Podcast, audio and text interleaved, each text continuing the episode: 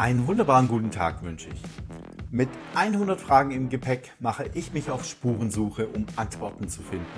Antworten, die spannend sind, die hörenswert sind und am wichtigsten, die dir vielleicht neue Perspektiven eröffnen, andere Möglichkeiten aufzeigen oder gänzlich neue Wahrheiten belegen. Gefragt wird bei mir jedermann ganz nach dem indischen Motto Same, same, but different. Willkommen zu einer neuen Ausgabe von Auf Spurensuche. Heute mit der buddhistischen Nonne Sayalei Panyavadi und wir sind hier im Miao Fa Zentrum äh, des äh, chinesischen Chan-Buddhismus.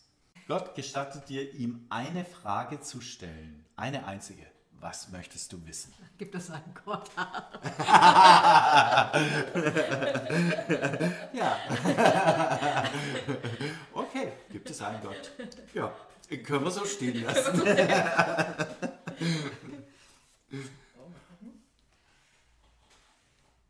oh, okay. Wie motivierst du dich in depressiven Phasen? Gut, naja, gut. Sagen wir mal so, bevor ich Buddhist wurde bevor ich meditiert habe und bevor ich, ja, nicht mal Nonne, sondern bevor ich überhaupt mit Buddhismus in Berührung kam, mit der Lehre von Buddha, ähm, hatte ich auch depressive Phasen. Ne? Also es ist nicht fremd. Und ab und an können das auch Nonnen und Mönche haben. Es ist jetzt auch nicht so, dass sie jetzt immer happy, happy sind. Gerade wenn man manchmal meditiert, kann es ja auch als Eingemachte gehen. Wobei das einen qualitativen Unterschied jetzt für mich ist. Also wenn ich jetzt hier sage mal, es geht so, es gibt so geht runter, mhm. dann ähm, habe ich heute gewisse Rituale, die ich mache oder bin dann auf Achtsamkeit oder Chante und so. Das mhm. hilft mir dann. Ne? Und früher war das natürlich sehr schwierig, als ich das nicht wusste, wie ich mich da aus dem Schlamassel rausholen kann. Dann, ich habe es ja geschafft, aber es war manchmal richtig heftig auch. Also richtig mhm. Depressionen, wie manche, die dann gar nicht mehr aus dem Bett kommen, hatte ich jetzt nicht. Aber ich kenne auch, dass man nicht raus möchte. Ne? Mhm. Ich bin hier am Kissen, am Bett angeschweißt ja. und möchte eigentlich jetzt nicht da raus. Ja.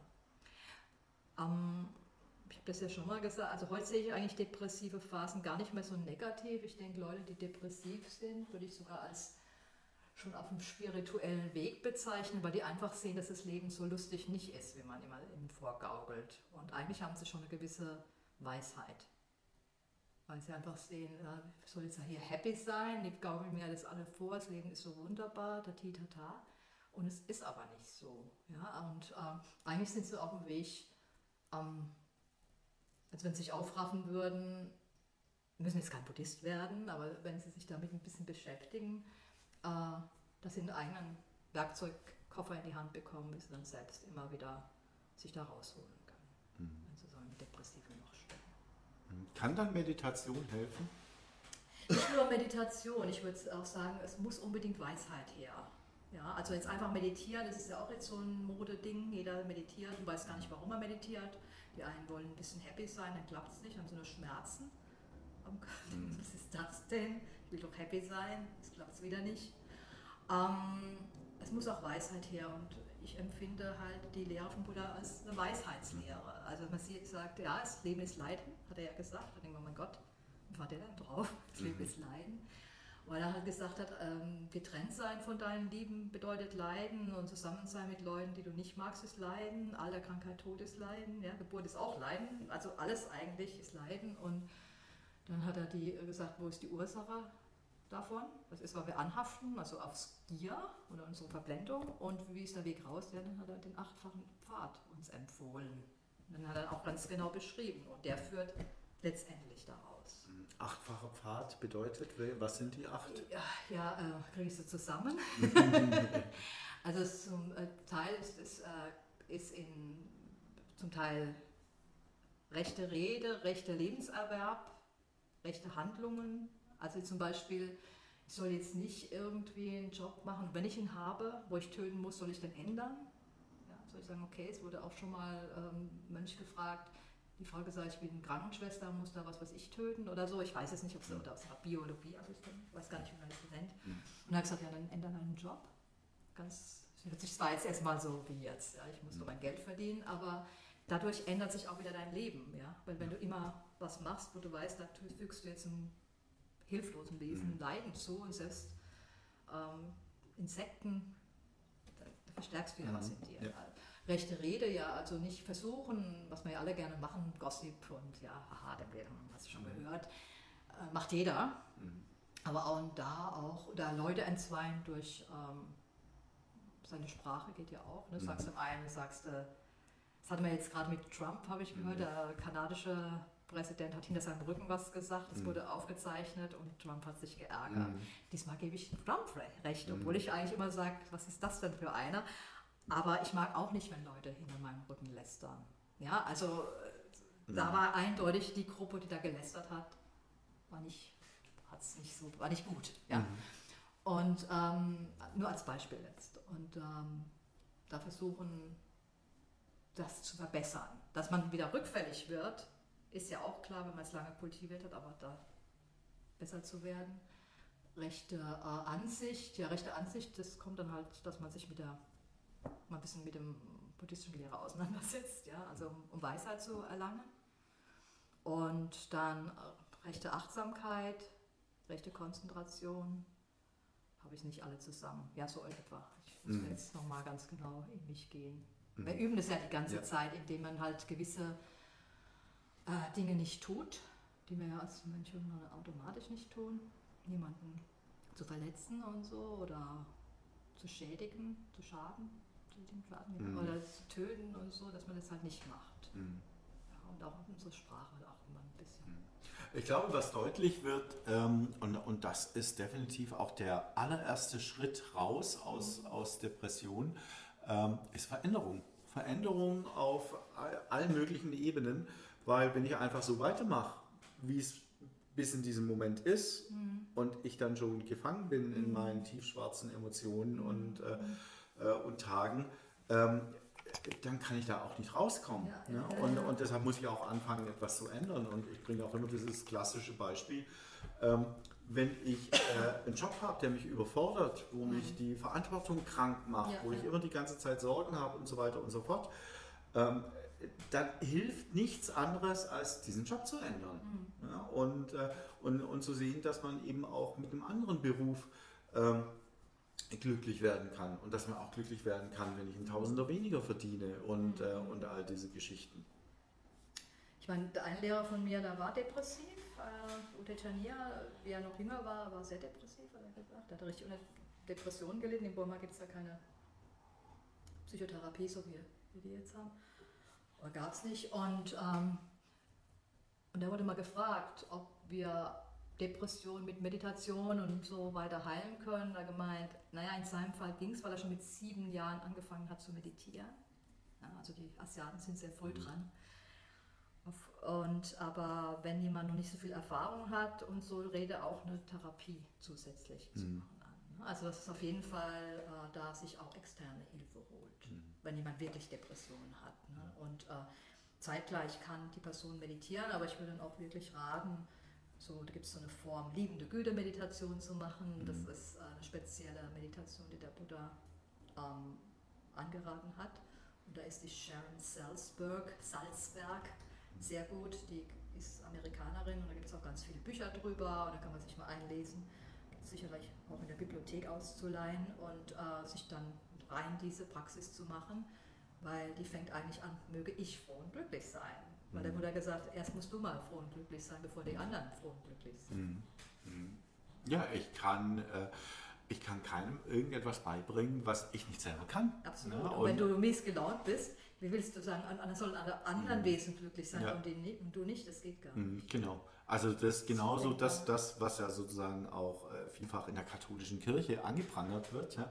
Es ist eine Unverschämtheit, dass unverheiratete alte Männer einem Ratschläge für die Ehe geben ja, und äh, nichts können, nichts wissen, ja, sich alles nur angelesen haben. Anlesen kann ich mir viele Sachen, aber es gibt einen entscheidenden Unterschied, äh, ob ich etwas tatsächlich selbst erfahren habe ähm, und, äh, und, und selbst unter solchen Bedingungen leben musste mhm. äh, oder ob ich irgendetwas in irgendwelchen Büchern gelesen habe. Absolut, das merkt man aber auch. Ja. ja. Das kommt so. Und ja, und jetzt gerade mit der Depression, da ist schon gut, diese äh, liebende Güte, weil gerade im westlichen Umfeld, in westlichen Ländern, ist, äh, in Asien gibt es gar nicht so arg. Also die haben das nicht. Die haben noch, sind, vielleicht weil die größere Familienverbände haben, vielleicht weil die Religion da noch relativ stabil ist mhm. ja, und auch nicht so eine Schuldreligion, so Sünder, mhm. sondern ja, ich mhm. Asiaten sind sehr gut in Regelbrechen, ja. mit einem Lächeln, ja. Und ähm, das im Westen, wir haben da dieses Schuldding, tragen wir mit uns rum und gerade in Deutschland sowieso im Zweiten Weltkrieg, mhm. glaube ich noch. Das, hat, das ist auch eine Generationssache. Ne? Mhm. Meinst du, dass Schuld ein Bestandteil für, für, für das Entstehen von Depressionen ist? Auch. Mhm. Würde ich jetzt spontan sagen. Ich habe, mhm. also von, von, mir, ja, das ist mhm. ein eingesäuseltes Schuldgefühl, mhm. wo man sich vielleicht auch gar nicht mehr so erinnern kann es, mhm. es wird doch mhm. weitergegeben. Ja, könnte ich mir schon vorstellen. Also wenn ich, wenn ich so an äh, daran denke, wo die Wurzeln von, von meinen Depressionen liegen, ähm, quasi eine Erziehung, in der man mir immer sagte, du bist nichts wert. Ja, und äh, und ähm, doch, das und natürlich dieses, ach, jetzt habe ich es wieder nicht richtig genau. gemacht. Genau. Du bist natürlich einer von Welcome in the Club. Das sind hier äh, Tausende, denen es genauso geht. Ne? Und wo muss er irgendwo herkommen? Mhm. Ja. Und ich denke mal, das wurde halt einfach auch von Generation zu Generation mhm. prima weitergegeben. Glaube ich. Und, und dann noch tatsächlich hier, ähm, jetzt muss ich schon wieder auf die Kirche zurückkommen, aber, äh, äh, aber es ist einfach auch ein sehr unsägliches Kapitel, ja, eine Religion, die, äh, die eigentlich darauf basiert, dass sie zwar auf der einen äh, Seite sagt, Gott sei Liebe, aber auf die andere Seite, die viel stärker und viel mächtiger ist, von Anfang an hingeht und sagt, der Mensch ist ein Sünder und lebt immer in Sünde und hat immer Schuld auf sich geladen. Da kann ja nichts Gutes dabei rauskommen. Und, und ich kann mich daran erinnern, ja, meine, äh, meine äh, äh, Großmutter, die rannte ja dreimal am Tag in die Kirche ja, und für die war Kirche, Kirche, Kirche alles. Ja. ja. Und, äh, und darüber hat die jegliches Maß an Menschlichkeit verloren. Mhm. Weil nicht Gottes Wort, sondern das, das kirchliche Wort über allem stand. Mhm. Ja, und, und weil das auch tatsächlich äh, körperliche Züchtigung und, und all diese Geschichten ja. äh, äh, rechtfertigte. Und äh, ich meine, ja, was soll man sagen von so einem Verein, der Hunderttausende an Menschen verbrannt hat. Ja, also ich weiß noch, wo ich klein war, in der Kirche, und ich wollte ja die Kirche, fand das Weihwasser, das hat mich so angesprochen. Ich fand Geruch so toll, ja, ich wollte in die Kirche. Aber was mich dann, dann war ich in der Kirche und musste mir beichten. Und da weiß ich noch, ich musste in diesen Beichtstuhl, dieses, sah da irgend so eine Gestalt durch diesen Gitter, so habe ich so eine mhm. Erinnerung, ja. Und dann sagt diese Gestalt, der Pfarrer weiß, oh, jetzt, was hast du gesündigt, jetzt beichte mal und mir fiel nichts ein. Mhm. Ich hatte nichts mhm. zu berichten. Ich war ein ganz normales Kind. Mhm. Ja, und dann hat er so gedrängt. Dann habe ich gelogen, habe ich gesagt, mhm. ich habe es Bonbons gestohlen. ja. Und dann musste ich da, was weiß ich, wie viel mhm. Mal das Vaterunser ja. beten, da bin ich raus und, oh ich habe da richtig geschwitzt, weil mir ja. fiel nicht sein. Ja. Dann habe ich halt gelogen. Hm, Kenne ich. Ich habe wieder reingehen müssen. Ja, ja, ich habe regelmäßig im Beichtstuhl gelogen, weil ich nicht wusste, was ich sagen soll. Ja. Und dann war es irgendwann auch standardmäßig, dass man so, ich habe gelogen. Ja, ja, ja also das kam dann irgendwann immer dazu. Aber, aber das stimmt ja auch. Ich habe genau. gelogen, weil du hast mich regelrecht dazu gezwungen, irgendwas zu erfinden mit diesen Bonbons. Ja. so ging das halt. Ja, das ist halt, wenn Menschen, äh, es ist ja ein Machtsystem. Ne? Und äh, ich muss dazu sagen, ich hoffe, jetzt hören Buddhisten nicht zu, auch diese Einflüsse gibt es im Buddhismus. Gibt es auch. Und da muss man auch aufpassen, weil wo immer Menschen sind, kann das passieren, egal in welcher Religion. Und Menschen benutzen die Religion, um sozusagen an Power zu gewinnen. Ja. Und das, diese Einflüsse findet man auch im Buddhismus. Mhm. Mhm. Ja, es ist nicht eine, da ist es nicht, weil jetzt jemand Buddhist ist, ist er jetzt ganz toll. Mhm. Automatisch, ja. Also es ist äh, auch so ein, wir Menschen wollen ja immer noch was Hollywood irgendwie, mhm. eine Nische, ah, das sind alles hier sind die Goody Goodies. Aber auch bei den Goody Goodies gibt es ein paar schwarze Schafe. Ja? Mhm. Und ähm, man muss auch im Buddhismus immer gucken, dass man emanzipiert bleibt und sich immer wieder Schriften liest und überlegt und auch seinen eigenen Weg durch dann auch findet. Mhm. Das ist ganz wichtig. Und nicht mhm. einfach so blind glaubt. Da hat der Buddha davor übrigens gewarnt, vor blinden, mhm. einfach blind zu glauben. Mhm. Das ist, ist total idiotisch. Ja. Man muss schon auch seine eigene Intelligenz mit ins Spiel bringen. Mhm. Dafür haben wir sie ja. ja. Und Macht und Geld, das sind die widerwärtigsten und die stärksten Drogen, die es für den Menschen nach wie vor gibt. Ja, wer, wer, wer sich mächtig fühlt, mhm. Ähm, der ist auch sofort anders und jeder ja. will das in irgendeiner Form erreichen. Und die wenigsten Leute äh, spüren, wie wirklich wie widerwärtig es letztendlich auch ist und äh, wie unfassbar äh, egoistisch und auch egozentrisch und, äh, ähm, und das ist etwas, was mich zum Beispiel wirklich extrem ärgert und triggert. Menschen, die, äh, die, die glauben, Macht zu haben und, und, äh, und deshalb mit, mit anderen wirklich schlimm umgehen. Und ähm, das sollte es nicht geben. Es steckt, es steckt halt im Mensch drin und man kann nur sich selbst beobachten und wenn man sowas mal spürt bei sich, muss man halt gleich den Deckel drauf machen und das Zündlein gleich mal ersticken. Mhm. Ne? Das ist halt auch wieder Achtsamkeit und man hat es halt in jeder Religion und auch wir haben Mönche und Nonnen, wo man, äh, und natürlich ist es sehr verführerisch, sich auf so einen hohen Thron zu setzen und dann sagen, ich weiß alles. Ja. und ich hatte das äh, jetzt weniger als äh, Theravada-Nonne, wir haben ja einen schlechteren Stand im Buddhismus als die Mönche und ich bin eigentlich ganz froh drum mittlerweile, weil das Problem habe ich nicht. Ja, wenn ich da hinkomme, sagen die Mönche müssen da mit ihrem Dümpel zurechtkommen, weil die sitzen dann hoch und dann kommen alle und verbeugen sich, ja, und die denken manchmal auch, oh nee, die wollen es auch nicht, ja. Mhm. Aber es kann passieren, dass es vielleicht doch einer, der eine oder andere ist ganz klasse findet. Aber wie kann ich denn äh, jetzt gerade in diesem äh, äh, sozusagen religiösen Umfeld, mhm. wie kann ich denn etwas wie, wie Macht beispielsweise abstellen, wenn es auf der einen Seite die gut gestellten Mönche gibt und die Nonnen, die weniger wert sind? Mhm da ist doch dann schon der Hund begraben. Ja, natürlich ist der Hund begraben, aber das sind halt Menschen, die das machen. Da hat mit Buddha nichts zu tun. Da hat es ja nicht so hingestellt.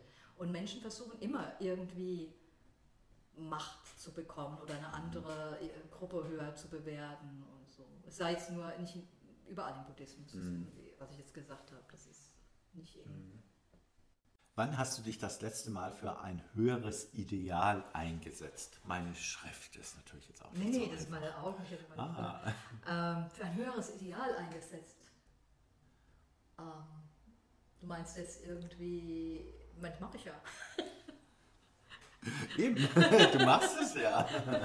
Wenn man das als höheres Ideal sieht. Also meinst du was Soziales? Oder? Nein, ich glaube, ein höheres Ideal mhm. kann alles sein. Alles, was sagen wir mal, über einem selbst steht, was eine übergeordnete Bedeutung für uns Menschen, für die Gesellschaft etc.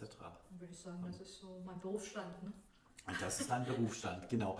Wenn man jetzt diesen Einsatz beschreiben würde, worin besteht der, der Einsatz? Weil ihr geht ja als Nonnen jetzt nicht wirklich raus, um Menschen zu bekehren, wie das so manche Religionsgruppen haben. Gerade gestern hat tatsächlich bei uns äh, jemand an der Tür geklingelt, irgend auch eine christliche Vereinigung, die ausgerechnet mit mir über den Sinn des Lebens reden wollte. Ja, ja, nicht schön, die haben, die haben gleich wieder weggeschickt. Ja. Und ähm, ja, aber das macht ihr ja gar nicht. Also wie sieht dann der Einsatz aus? Also jetzt bei Schifo, die Leiterin von dem Zentrum hier. Ich finde, also sie hat sich ja das sozusagen dem gewidmet, dass sie ihr Wissen weitergibt. Und ja auch diese ganzen Kurse, die sind ja auf Spendenbasis, also sie verlangt ja jetzt kein Geld, so in dem Sinne. Und ähm, setzt sich ja da schon ganz schön ein, finde ich. Ne? Das mache ich jetzt nicht, äh, weil ich jetzt noch nicht den Drang hatte, Lehrer sein zu wollen. Ähm, Im Buddhismus, es ist natürlich jetzt ein bisschen, es gibt Mahayana-Buddhismus und es gibt den Theravada und dann gibt es noch den Vajrayana, jetzt hier im Chan, das ist Mahayana und die wollen alle Wesen retten. Mhm. Und im Theravada, das, dazu gehöre ich, wir müssen es erstmal selbst retten. Mhm. Und, und wenn man als Egoisten bezeichnet, und dann sage ich jetzt einfach, um das zu erklären, in Theravada-Schriften gibt es das Beispiel, wo der Buddha sagt, äh, angenommen, man steckt mit ganz vielen in einem Schlammloch, großen Pool, ja, und ganz tief und wir müssen alle sterben, wenn wir da nicht rauskommen irgendwie.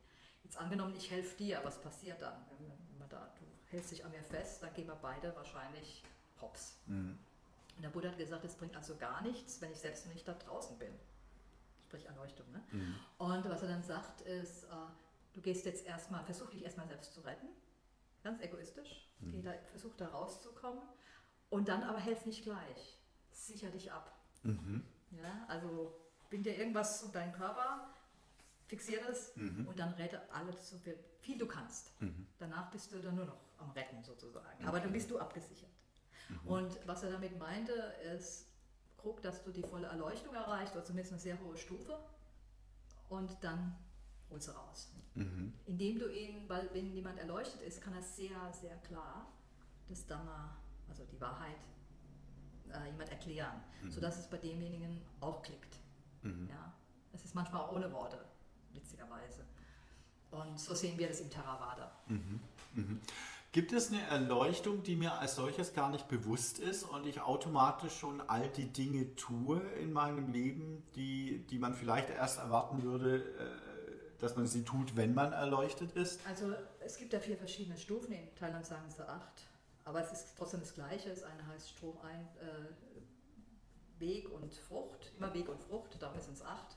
Mhm. Und äh, wenn der Strom eintritt, ja, es könnten welche Strom eingetreten sein und wissen es gar nicht. Das habe ich schon gehört. Dass sie das äh, Erlebnis hatten in ihrer Praxis und gar nicht gemerkt haben, richtig, dass das ein Erleuchtungserlebnis war und es findet äh, eine charakterliche, systematische charakterliche Veränderung statt. Mhm. Sie wollen mir helfen, sie sind äh, karikativer und so automatisch. Mhm. mhm. Bisschen ähnelt das äh, eigentlich jemand, der eine Nahtoderfahrung hatte. Ah, okay. Ja, du hast ja schon gehört, wahrscheinlich haben wir uns letztes Mal unterhalten, ja. dass du dich auch damit beschäftigt hast, dass die Leute vielleicht vorher sehr egoistisch waren und dann also nach der Nahtoderfahrung sehr sozial. Mhm. Ja, also so mhm. Und es ist aber jetzt nicht, dass es so von einem Tag auf den anderen geht, sondern es ist eine graduelle, muss sich ja alles erstmal umstellen. Mhm. Ja. Aber die volle Erleuchtung, die Person weiß weil es ist wie, man wird beschrieben, du hast einen Rucksack voller Ballast auf dem Rücken und plötzlich fällt er ab. Mhm. Ja. Mhm. Also das merkst du dann schon. Okay. Diese, diese Freiheit, wenn der Strom eingetreten ist, noch nicht so hat. Mhm. Ja. Das ist dann eher noch alles, da ist auch so charakterlich noch nicht so viel verändert, da hat immer noch Wut und, aber er würde jetzt niemanden umbringen mehr oder selbst in mhm. Rage nicht. Ja, also okay. so Sachen. Aber so die, er ist immer noch ein ganz normaler mhm. Mensch oder sie, aber ähm, die Verfehlung, wie jemand umzubringen oder jemand zu missbrauchen oder so Sachen würde nicht mehr passieren. Oder was stehlen, ja. Ja, das wird nicht mehr passieren. Mhm. Würde nicht machen. Also das, da ist eine Bremse. Oder wenn, sag mal, wird was nehmen, was nicht gegeben wird, ähm, wird es merken, wird sich sofort das dann wieder laut sagen, ich habe was genommen, was nicht gegeben wurde, ich bitte um Verzeihung. Mhm. Also er wird sofort das korrigieren. Mhm. Okay. Es wird nicht äh, unter den Teppich gekehrt werden. Mhm. Okay, wunderbar. Vielen Dank. So, ja.